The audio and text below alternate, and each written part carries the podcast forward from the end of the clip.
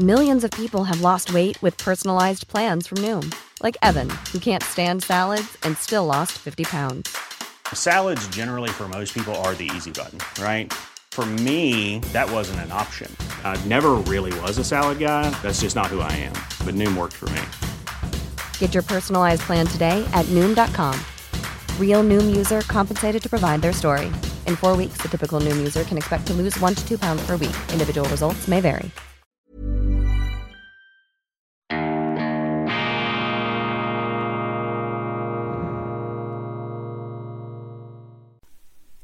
Grüezi miteinander, ganz herzlich willkommen, meine sehr verehrten Damen und Herren aus nah und fern bei Weltwoche Daily, die andere Sicht, unabhängig, kritisch, tiefenentspannt und gut gelaunt und hervorragend ausgeschlafen, auch in den frühen Morgenstunden am Mittwoch, dem 16. November 2022. Europa ist die Mitte. Das ist die ganz entscheidende geografische Erkenntnis, die mich im Verlauf des gestrigen Tages ereilt hat. Europa ist die Mitte. Haben wir denn das noch nicht gemerkt? Die Mitte, das ist der Ort des Kompromisses, der Verständigung, der Vermittelung. Europa ist die Mitte. Europa ist die Mitte zwischen West und Ost, zwischen unten und oben. Die Mitte ist dieser politische Nichtort, wo die Konflikte sich brechen und wo man die Möglichkeit einer friedlichen Koexistenz wieder real werden lassen kann. Die Mitte ist die Bedingung der Möglichkeit des Friedens. Deshalb ist der Frieden die Bestimmung Europas, die Verständigung und eben nicht diese zähnefletschende, waffenstarrende Konfrontationsmentalität, in die uns unsere Medien und Teile unseres politischen Establishments hineinreden, hineinfantasieren, hineinpeitschen wollen. Da müssen wir Nein sagen. Europa ist die Mitte eine ganz wesentliche Erkenntnis, die wir deshalb an den Anfang dieser Sendung stellen wollen, stellen müssen. Vielen herzlichen Dank meine Damen und Herren, für die zahlreichen Zuschriften, die ich bekommen habe zu Alice Weidel. Ja, die ähm, überwältigenden Sympathiebekundungen haben mich beeindruckt und ich sage Ihnen, sie ist die ehrlichste Politikerin Deutschlands und sie ist auch eine Politikerin, das hat sie gezeigt, die eben nicht aus karrieretechnischen Selbstentfaltungsgründen da mitmacht, als Selbstbedienungsladen sozusagen.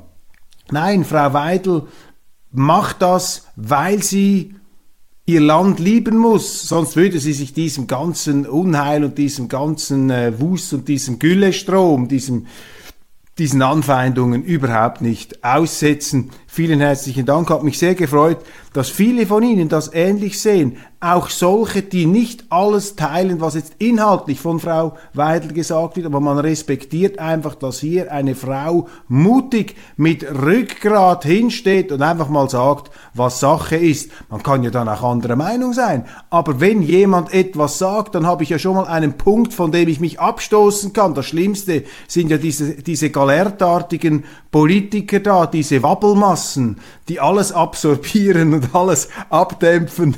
Und wenn sie geredet haben, fragt man sich hinterher, was hat er eigentlich gesagt? Das ist nicht Frau Weidel. Großer Respekt. Dann habe ich eine Zuschrift bekommen von Josef. Josef, Brief an die Mitglieder des National- und Ständerats. Krieg, das sind die äh, Parlamentarier der Schweiz. Krieg in der Ukraine. Sehr geehrte Damen und Herren, ich richte mich als besorgter Bürger dieses Landes an Sie. Josef empfiehlt allen Parlamentariern der Schweiz die Lektüre unserer Beilage, wie der Westen den Krieg in die Ukraine brachte. Ganz herzlichen Dank, Josef, für diese Empfehlung. Eine hervorragende, aus meiner Sicht hervorragende Studie des amerikanischen Historikers und Mediziners Benjamin Abelow, der haarklein akademisch und mit Fußnoten belegt, wie die NATO, wie Washington, wie die Amerikaner ganz massiv sich da vorbewegt haben und warum diese NATO-Osterweiterungs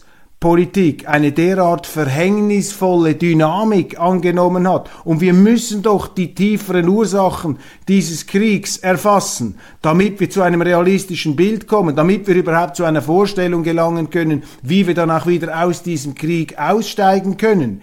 Diese Hollywood-mäßigen Mickey-Maus-Interpretationen der Guten und der Bösen, diese Dracula-Sicht auf die Welt, dieses Übervereinfachte, wo da die Heiligen und dort die Teufel sitzen, das, das hat man ja längst durchschaut, das stimmt nie. Und das stimmt eben auch hier nie. Und die zwanghafte, verbissene, verkniffene Art und Weise, wie das in unseren Medien und in der Politik hochgestemmt wird, wie man uns dieses Denkkorsett aufzwingen will, das zeigt doch, dass dahinter keine tragfähigen Argumente stehen, dass da der Wille Vater des Gedankens ist, dass eben diese politischen Interessen, dass man diesen Krieg so sehen müsse, dass die sind viel zu groß und äh, die entspannte, sachliche Beurteilung, die kommt zu kurz und deshalb empfiehlt Josef, unser Leser, unser Abonnent, den Schweizer Parlamentariern diese Beilage zum Hintergrund des Kriegs in der Ukraine zur Lektüre. Und etwas ganz Interessantes hat er angefügt seinem Brief, nämlich die Trilogie des Krieges. Grundsätzlich wäre jeder Krieg zu verhindern. Die Trilogie des Krieges, drei Sätze, hochinteressant. Grundsätzlich wäre jeder Krieg zu verhindern. Zweitens, grundsätzlich ist jeder Krieg abscheulich und inakzeptabel. Drittens, grundsätzlich könnte jeder Krieg mit dem Frieden besiegt werden. Ja, so einfach ist das. Jeder Krieg könnte mit dem Frieden besiegt werden. Und stellen wir uns für einen Moment einmal vor, wenn der Westen, wenn Europa, wenn die Amerikaner jetzt nicht alles daran setzen würden, diesen Erzschurken, diesen Superbösewicht, den angeblichen Putin zu demütigen, ihm eine Lektion zu erteilen und immer noch mehr Waffen in die Ukraine zu pumpen. Waffen, die den Krieg eskalieren, die zu einer weiteren Zerstörung des Landes, zu einem weiteren Verlust von Menschenleben führen. Stellen wir uns für einen Moment vor, wenn der Westen seine Energien nicht in diese Kriegsmaschinerie investieren würde, sondern in die Herstellung, in die Wiederherstellung des Friedens. Wir wären in einer komplett anderen Welt. Und deshalb empfehle ich hier gleich nochmal den Film Im Westen nichts Neues. Vor dem Ersten Weltkrieg, im Ersten Weltkrieg haben sich eben die Politiker, die Intellektuellen, die Schreibtischgelehrten, die Kathederstrategen auch in diese Blutmühlen der Kriegsbegeisterung hinein halluziniert. Mit dem Resultat, dass 10 Millionen Soldaten und 7 Millionen Zivilisten nach vier Jahren andauerndem Stellungskrieg liegen geblieben sind. Das ist doch fürchterlich. Das war ein Zivilisationsbruch, aus dem heraus dann das ganze Unheil folgte. Hitler, der Zweite Weltkrieg, russische Revolution, die Zerstörung aller Ordnung, die ideologische Raserei, ein Jahrhundert der Weltkriege. Das ganze Länder und Völker in den Abgrund hineingerissen hat. Handlungen haben Konsequenzen. Und das, was wir jetzt machen im Westen, das ist reine Gesinnungspolitik. Das ist Politik, die sich damit begnügt, sich gut zu fühlen, gut dazustehen. Nein, es ist richtig, dass wir jetzt diese Waffen liefern. Mir völlig egal, was die Konsequenzen sind. Beziehungsweise man muss sich dann einreden, dass die Konsequenzen großartig sind. Darum schwelgen natürlich die Zeitungen bereits in Jubelmeldungen, in Siegesmeldungen. Auf keinen Fall verhandeln mit Putin. Das wäre ein Riesenfehler, mahnen unsere Journalisten da in ihren geschützten Werkstätten. Auf keinen Fall verhandeln, weiter Krieg führen.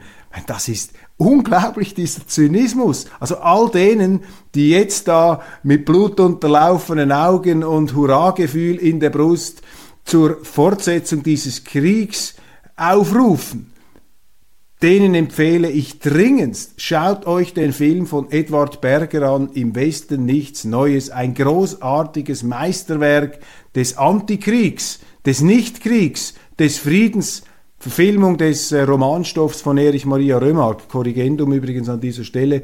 Ich habe in der vorletzten Sendung gesagt, dass Stanley Kubrick diesen Roman auch verfilmt habe. Das war falsch, ich habe mich geirrt. Der Film von Kubrick, aber auch inspiriert, könnte man sagen, von Remarque heißt Paths of Glory, Wege zum Ruhm.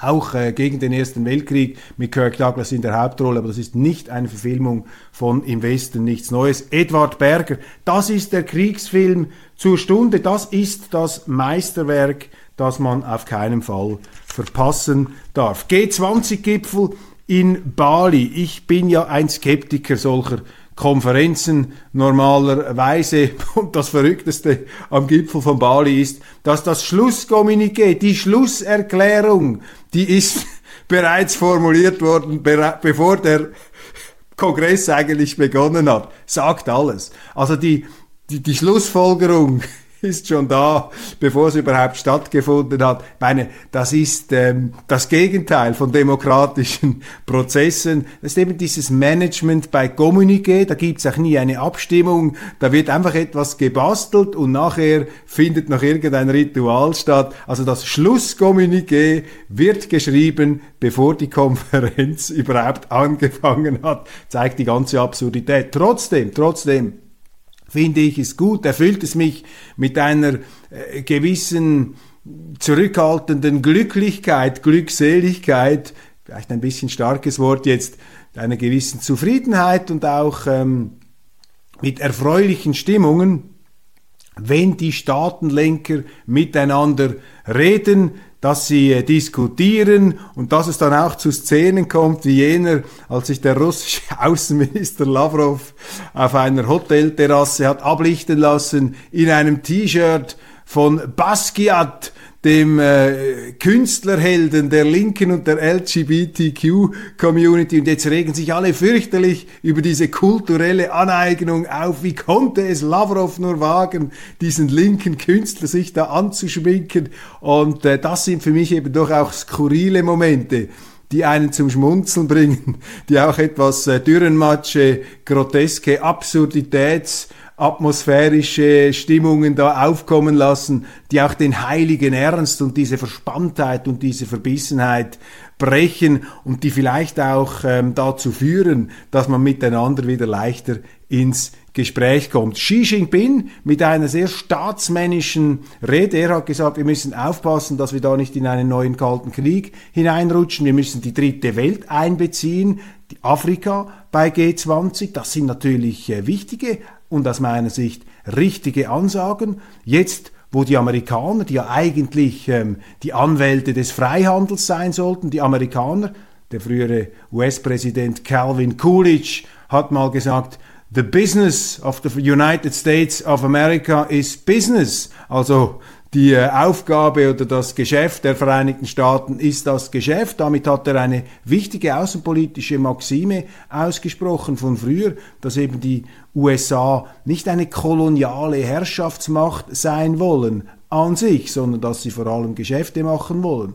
Und heute haben wir die skurrile Situation, dass die Chinesen natürlich nach 150 Jahren Hölle, nach 150 Jahren Armut, Kulturrevolution, Millionen von Toten und auch gewaltigen Verbrechen des Westens, dass die Chinesen heute den Freihandel stützen wollen und dass man diese Energien nach vorne bringt. Und die Diskussionsrichtung, also die Vektoren an diesem G20-Gipfel in Bali, die zeigen mir, dass eben das Bewusstsein, dass wir aus diesem Krieg aussteigen müssen, doch irgendwo da ist, dass äh, das Weltwissen, das einen die Zusammenarbeit reich macht, dass es eben Kooperation braucht und nicht Konfrontation. Ich glaube, dieses Wissen, das ist schon noch nicht gänzlich verschwunden. Im Gegenteil, das kommt jetzt wieder nach vorne.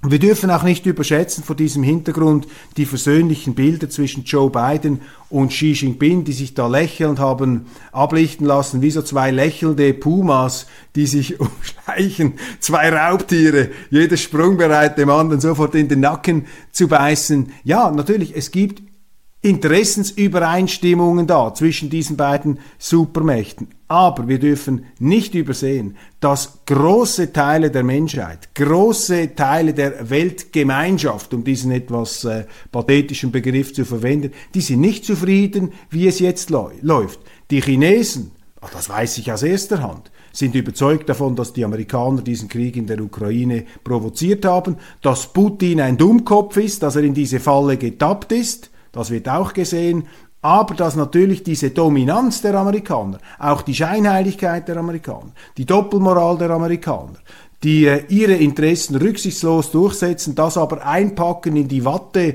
von Völkerrecht und Menschenrechten, das wird durchschaut und dieses Ungleichgewicht, diese Schieflage, die möchten die Chinesen korrigieren. Möchten übrigens auch die Russen korrigieren. Und da sind dann die äh, unterschwelligen, jetzt nicht so an die große Glocke gehängten Interessensübereinstimmungen vorhanden. Also Xi Jinping ist Putin viel näher, als uns die Medien das glauben machen wollen, weil die Medien natürlich hier total gefangen sind in diesem Kriegsnarrativ des Westens und die sind darauf kodiert, jetzt einfach den, äh, diesen Konfrontationsmodus, diesen kalten Kriegsmodus zum Erfolg zu erklären und alles, was da nicht reinpasst, muss ausgeblendet werden. Fürchterliche Paranoia, äh, fürchterliche Propaganda, die hier läuft, auf der Grundlage auch von Paranoia, das ist richtig, fürchterliche Propaganda, Einseitigkeit, äh, eine Nichtbereitschaft zur Distanznahme auf Seite der Medien, da müssen Sie wahnsinnig aufpassen, da werden Sie falsch informiert.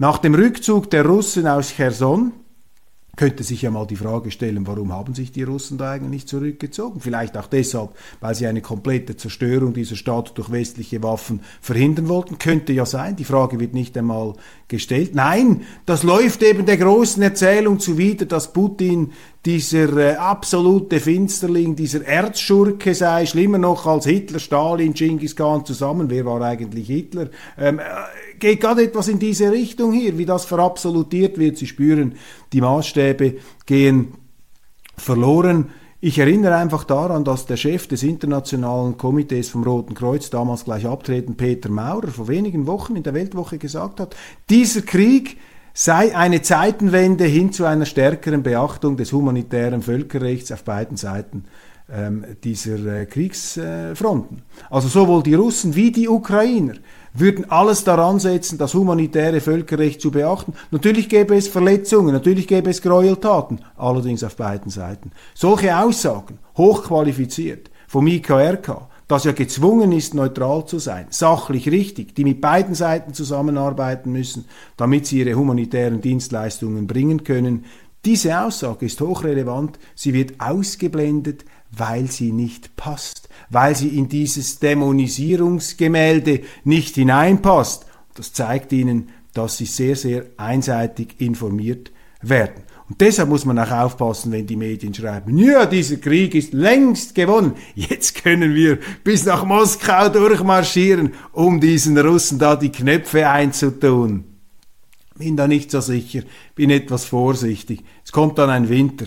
Die Zerstörung des Landes Ukraine dauert dann fürchterlich. Jetzt wird da die Infrastruktur weiter bombardiert. Ja, ich finde das auch schlimm, aber das ist eben die Eigendynamik des Krieges und da hilft es nicht, wenn man sich einfach auf die Absolutheit seines eigenen moralischen Standpunkts versteift und sagt, ja, der andere ist so böse und wenn der nur aufhören würde, weil der andere sagt auch, ja, solange die Waffen liefern, höre ich doch nicht auf. Also mit dieser kindischen Sandkastenhaltung kommt man aus diesem Krieg nicht heraus. Und stellen wir uns für einen Moment nur vor, wenn Putin sich jetzt also durchsetzt, wenn er die Krim behaupten kann und wenn er den Donbass sich einverleiben kann, auch die Krim, definitiv in Russland, ich meine, dann hat er gewonnen.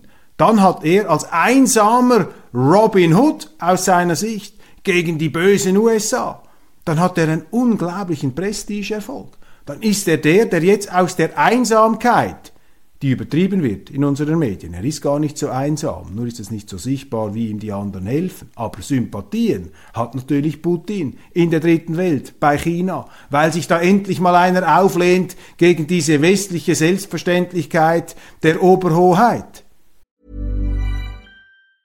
This Mother's Day, celebrate the extraordinary women in your life with a heartfelt gift from Blue Nile. Whether it's for your mom, a mother figure, or yourself as a mom, find that perfect piece to express your love and appreciation. Explore Blue Nile's exquisite pearls and mesmerizing gemstones that she's sure to love. Enjoy fast shipping options like guaranteed free shipping and returns. Make this Mother's Day unforgettable with a piece from Blue Nile. Right now, get up to 50% off at BlueNile.com. That's BlueNile.com. Ryan Reynolds here from Mint Mobile. With the price of just about everything going up during inflation, we thought we'd bring our prices down.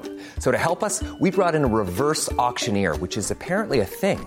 Mint Mobile unlimited premium wireless. Have to get 30, 30, bit to get 30, bit to get 20, 20, 20, bit to get 20, 20, bit to get 15, 15, 15, 15 just 15 bucks a month. So, Give it a try at mintmobile.com slash switch.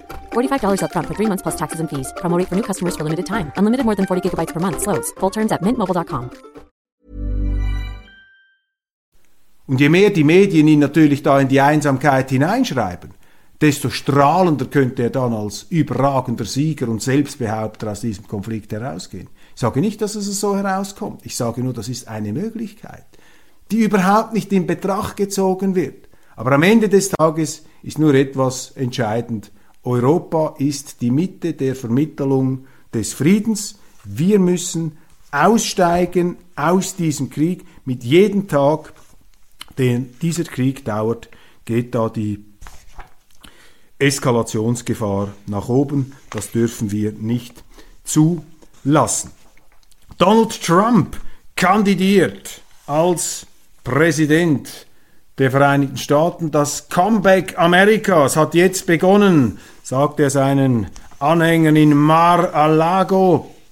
Und die Medien schäumen bereits wieder auf Vorrat. Sie haben von Anfang an kein gutes Haar gelassen an Donald Trump, bevor er sich schon 2016 da äh, ins Rennen gebracht hat. Sie haben gesagt, unmöglich, dass so ein unmöglicher Kerl gewählt wird. Als er gewählt wurde, haben sie während Jahren alles daran gesetzt, um diesen Trump anzuschwärzen.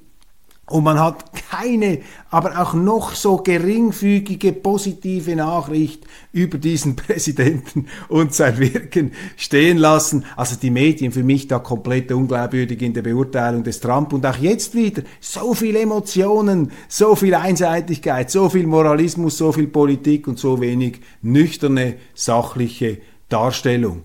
Trump hat die Wahlen gewonnen 2016. Viele Amerikaner haben mir das gesagt. Sie haben gesagt, Trump is bad, aber Hillary is worse. Trump ist schlecht, aber Hillary ist schlechter. Dann wurde er gewählt. Die Demokraten haben das nie akzeptiert, das Wahlresultat. Sie haben den demokratischen Entscheid der Amerikaner nie akzeptiert und Trump mit einer beispiellosen Hexenjagd von juristischen Verfolgungen überzogen. Ein Wunder, dass der überhaupt seine Präsidentschaftstätigkeit ausüben konnte. Das Ganze hat sich dermaßen hochgeschaukelt und da braucht es eben auch zwei Seiten.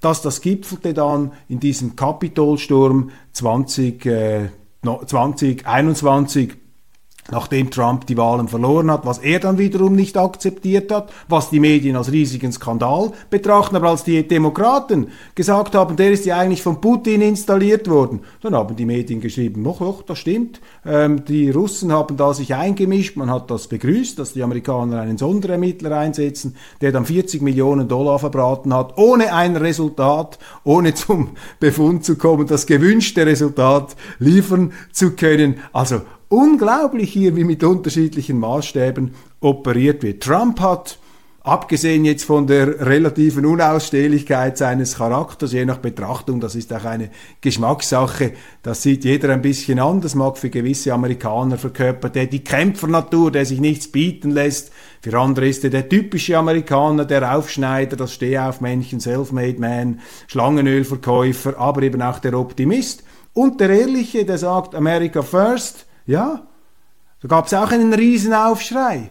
Aber komm, hören wir doch auf. Ich meine, die Amerikaner sind immer America First. Auch da die Pulswärmer wie Obama und wie sie alle geheißen haben, die haben auch immer America First Politik gemacht. Trump war einfach der Erste, der es ausgesprochen hat. Also, das äh, ist eine Frage äh, des Geschmacks. Aber seine Politik, wir hatten keine Kriege, Hochkonjunktur, sehr gute Wirtschaft, ist gut gelaufen. Und zweitens, durch seine Unausstehlichkeit, durch seine Provokationen hat Trump natürlich wie so eine Art Schutzschirm alle Lanzen und alle Geschosse auf sich gelenkt, sodass seine Minister und Kabinettsmitglieder ungestört arbeiten konnten. Das allerdings lesen Sie natürlich nie in den westlichen Medien, bei uns äh, im deutschsprachigen Raum sowieso nicht. Darum muss ich das hier aussprechen schlimme Luftangriffe auf die Ukraine und eine gefährliche Explosion in Polen. Ja, jetzt geht's eben los. Jetzt plötzlich Zieht dieser Krieg Fäden über die Grenzen hinaus? Eskaliert da irgendetwas? Man weiß nicht genau, wer was eskaliert.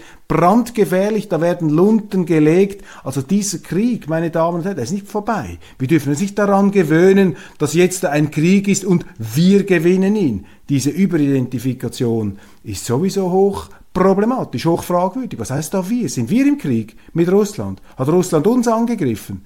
Ich merke nichts davon. Ich merke davon, ich sehe einfach, dass Russland hier einen Krieg führt im unmittelbaren Umfeld, dem ehemaligen Territorium Russlands. Das ist eine Tatsache. Alles andere sind Interpretationen, die darauf gepfropft werden mit entsprechenden politischen Absichten und eben den Eskalationsgefahren, die ausgeblendet werden. Klimaaktivisten aktivieren, Entschuldigung, Klimaaktivisten attackieren Klimtbild. Wieso sagt man denen eigentlich immer Klimaaktivisten? Das sind doch keine Klimaaktivisten. Das sind Klimaextremisten. Das sind Klimafanatiker und die machen sich jetzt daran, Taliban-mäßig Kunstwerke zu zerstören. Das ist schlimmster Vandalismus. Es immer wieder gegeben, gibt nichts Neues unter der Sonne, hat es in der Antike gegeben, hat es im Islamismus gegeben, im Protestantismus, die Bilderstürmer, in der französischen Revolution, die mit der Guillotine, russische Revolution, nationalsozialistische Revolution, überall kommen diese Furien der Vernichtung und diese Klimaextremisten passen da genau in diese Traditionslinie. Während den Anfängen. Putin am Pranger titelt die Frankfurter Allgemeine Zeitung und jubelt die meisten Teilnehmer des G20-Gipfel hätten Russland verurteilt, vor allem auch wegen der Drohung mit Atomraketen. Punkt 1. Putin hat gar nicht mit Atomwaffen gedroht. Der hat einfach gesagt, wenn unser Heimatboden angegriffen wird, dürfen wir uns mit allen Mitteln wehren. Das ist einfach die normale Militär- und Nukleardoktrin Russlands. Die Amerikaner haben genau das Gleiche gemacht mit ihrer Nukleardoktrin vor ein paar Wochen neu justiert veröffentlicht. Wenn man die Amerikaner angreift, dann dürfen sie alle Mittel einsetzen. Das ist die Selbstverteidigungsdoktrin. Wird hier natürlich hochstilisiert, wie so in einer Pausenplatzschlägerei-Situation, wo man den anderen immer missverstehen will. Nur schon ein Blick wird dann so interpretiert, dass das eine Impertinenz, ein heimlicher Angriff sei und dann schaukelt man sich und steigert man sich hinein. Umso wichtiger ist es, dass hier wieder etwas Energie rausgenommen wird, Friedensenergie injiziert wird, Xi Jinping und andere, die hier mäßigend einzuwirken versuchen. Erdogan, Erdogan, der übrigens gewaltige Geschäfte macht ähm, mit diesem Krieg jetzt, der seinen Handel mit Russland verdoppelt großer Kriegsgewinner, übrigens auch die Amerikaner, die massiv Waffen verkaufen. Ich halte das fest, weil immer die Schweiz verdächtigt wird, als neutrales Land der größte Kriegsgewinner zu sein. Stimmt nicht. Wir sind erstens nicht mehr voll neutral und zweitens, wenn wir neutral sind, haben wir strenge Gesetze, die sagen, wir dürfen nicht das Handelsvolumen mit boykottierten Staaten ausbauen. Das ist uns verboten, dürfen wir nicht tun. Aber die anderen verdienen Geld wie Heu, allem voran die Amerikaner und auch die Türken. Also hört auf, da die Schweizer immer anzuprangern mit ihrer Neutralität. Wir sind da gar nicht die Kriegsgewinner, wir gehören zu den Kriegsverlierern. Putin am Pranger, Drohung mit Atomwaffen, stimmt einfach nicht. Da versucht man eben wieder diese kriegslüsterne Stimmung heraufzubeschwören. Zweitens, die meisten G20-Staaten verurteilen Russland. Russland hat übrigens auch die Erklärung unterschrieben, dass man nicht mit Atomwaffen drohen solle. Also hier muss man genau hinschauen, auch das Kleingedruckte. Und die meisten Teilnehmer von G20, ja, zehn Teilnehmer von G20. Das ist der Hardcore-Westen. Das sind die Amerikaner und ihre zugewandten Orte. Wenn dann noch ein oder zwei Länder zusätzlich, Argentinien oder noch eins, mit unterschreiben, wir wissen ja nicht, wer alles unterschrieben hat, ja dann äh, ist das, äh, dann ist das bereits äh, die Mehrzahl der Länder, dann sind das schon die meisten. Also einfach kritisch, misstrauisch auf diese ähm, Wortwahl schauen. Katar, unerträgliches Bashing von Katar in den Medien, auch mit großer Doppelmoral. Sie hören in Deutschland äh, Tag aus, Tag ein, in jeder Nachrichtensendung Tausende von Toten auf den Baustellen. Ich weiß nicht, ob das stimmt. Die Schweizer Gewerkschaft UNIA, die sich nun wirklich nicht auszeichnet durch übertriebene Sympathien zu Katar, hat eine Studie gemacht, die kommen zum Schluss genau drei Tote auf den WM-Baustellen von Katar. Das ist weniger als der Durchschnitt auf Schweizer Baustellen. Sagt die Schweizer Gewerkschaft UNIA. Wer hat jetzt recht? Da die Medien in Deutschland, die Mainstream-Medien, die ja immer sehr verlässlich berichten hier, überhaupt nicht von Emotionen getrieben oder allenfalls die UNIA-Ermittlung. Und zweitens der Journalist Helmut Scheben, ich kenne ihn, guter Mann, einen sehr interessanten Artikel geschrieben, der wirft die völlig berechtigte Frage auf, ob da nicht total scheinheilig kritisiert werde. Man rege sich fürchterlich auf über die LGBTQ und homosexuellen Frage in Katar. Ja, das kann man machen. Katar ist ein konservatives religiöses Land, muslimisch. Da ist man nicht so gespürig unterwegs, sagen wir mal, für die gleichgeschlechtliche Liebe. Das gilt übrigens auch für den orthodoxen Katholizismus. Auch dort ist ja die Homosexualität eine Sünde in der Bibel und ähm, in der christlichen äh, Tradition ist das ja als sündhaft ähm, bezeichnet worden. Die Muslime sehen das ähnlich. Ja, da kann man jetzt äh, darauf einwirken wollen und sagen, nein, wir müssen denen die fortschrittlichen Werte bringen. Muss man einfach immer aufpassen, dass äh, der Einfluss von außen auf die religiösen Gefühle anderer Länder führt meistens zu einer Radikalisierung. Und der Islamismus ist nicht zuletzt entstanden als Gegenreaktion auf eine forcierte Verwestlichung arabischer Länder im 20. Jahrhundert. Hochinteressant darüber hat ähm, Joachim Ritter geschrieben, der berühmte deutsche Philosoph, der 50er und 60er Jahre, der auch in der Türkei Universitäten aufgebaut hat, der den Nahen Osten sehr gut kennt. Also da muss man aufpassen mit diesen kolonialistischen, mit diesen neoimperialistischen Einmischungen in die religiösen Gefühlshaushalte äh, dieser entsprechenden Länder. Da muss man sehr aufpassen. Aber darüber schreibt Schäben nicht. Er sagt einfach, worüber sich niemand aufregt ist die Tatsache, dass Katar die Luftlandebasis mehrerer völkerrechtswidriger Angriffskriege im Nahen Osten ist. Afghanistan, Jemen und Syrien mit Hunderttausenden von Toten. Da sind die Basen der Amerikaner, der Briten, die da ausschwärmen, um den Nahen Osten mit den völkerrechtswidrigen Kriegen zu überziehen, die man überhaupt nicht zur Kenntnis nehmen möchte. Man sieht ja nur dieses Russland, man sieht nur Putin, den angeblichen Erzschurken und Superbösewicht und blendet das komplett aus. Da hat er vollständig recht. Das ist natürlich unglaubwürdig. Und äh, wenn wir das nicht sehen, heißt das nicht, dass es andere nicht sehen. Das ist natürlich den Ländern in der dritten Welt im Nahen Osten sehr wohl bewusst und deshalb dürfen wir nie unterschätzen, dass diese Winkelried, diese Robin Hood-Attitüde aus Sicht dieser Underdogs, der weltpolitischen Underdogs, die da unter der Knute der Amerikaner zu leiden haben, die immer wieder konfrontiert werden mit dieser amerikanischen Doppelmoral. Die haben natürlich viel mehr Sympathien und Verständnis für die Position Putins, als das in den Medien abgebildet wird. Und deshalb äh, müssen wir uns dessen bewusst bleiben, wenn wir ein etwas ausgewogenes Bild hier der ganzen Situation gewinnen wollen. Letzte Meldung, letzte Nachricht, Europaparkchef Mack 2024 können wir uns selbst mit Strom versorgen. Das unternehmerische Wunder von Rust, dieser Europapark, das ist eine großartige Nachricht. Meine Bewunderung für die Unternehmerfamilie Mack ist noch größer als die Bewunderung für Alice Weidel, denn die Max das sind für mich jetzt deutsche Unternehmer von altem Schrot und Korn. Deutschland ist ja nicht nur das Land der Waldgänger und der tiefsinnigen und pseudotiefsinnigen Denker und Dichter, sondern vor allem auch der Ingenieure und der Unternehmer. Und diese schwäbische Unternehmerfamilie Mack, das ist etwas vom Eindrücklichsten, was es gibt. Was die dahingestemmt haben mit ihrem Europapark, wie sie auch Schwierigkeiten meistern. Corona, totale Katastrophe. Man musste zusperren. Sie haben Millionen investiert in den Wasserpark Rulantica. Gigantisch müssen Sie sich einmal anschauen gehen. Gastronomie, Hotels auf höchstem Niveau. Bahnen, Achterbahnen, sie gewinnen Preis um Preis. Auch kurz nach Corona wieder haben sie den weltbesten Euro, äh, Themenpark, Freizeitparkpreis gewonnen in den Vereinigten Staaten. Sie produzieren Bahnen für die ganze Welt. unglaublich und das Ganze mit einer patronalen Liebenswürdigkeit gestaltet von Roland Mack und seinen Söhnen, das ist und seiner ganzen Familie, das ist eine wunderbare, inspirierende Erfolgsgeschichte und jetzt also anstatt zu jammern und zu klagen, geben Sie bekannt, wir können mit Solarzellen unsere eigenen Bahnen betreiben. Im Winter gibt's ja noch ein paar offene Fragen, aber das ist doch Unternehmertum. Nicht einfach die Faust im Sack, sondern machen.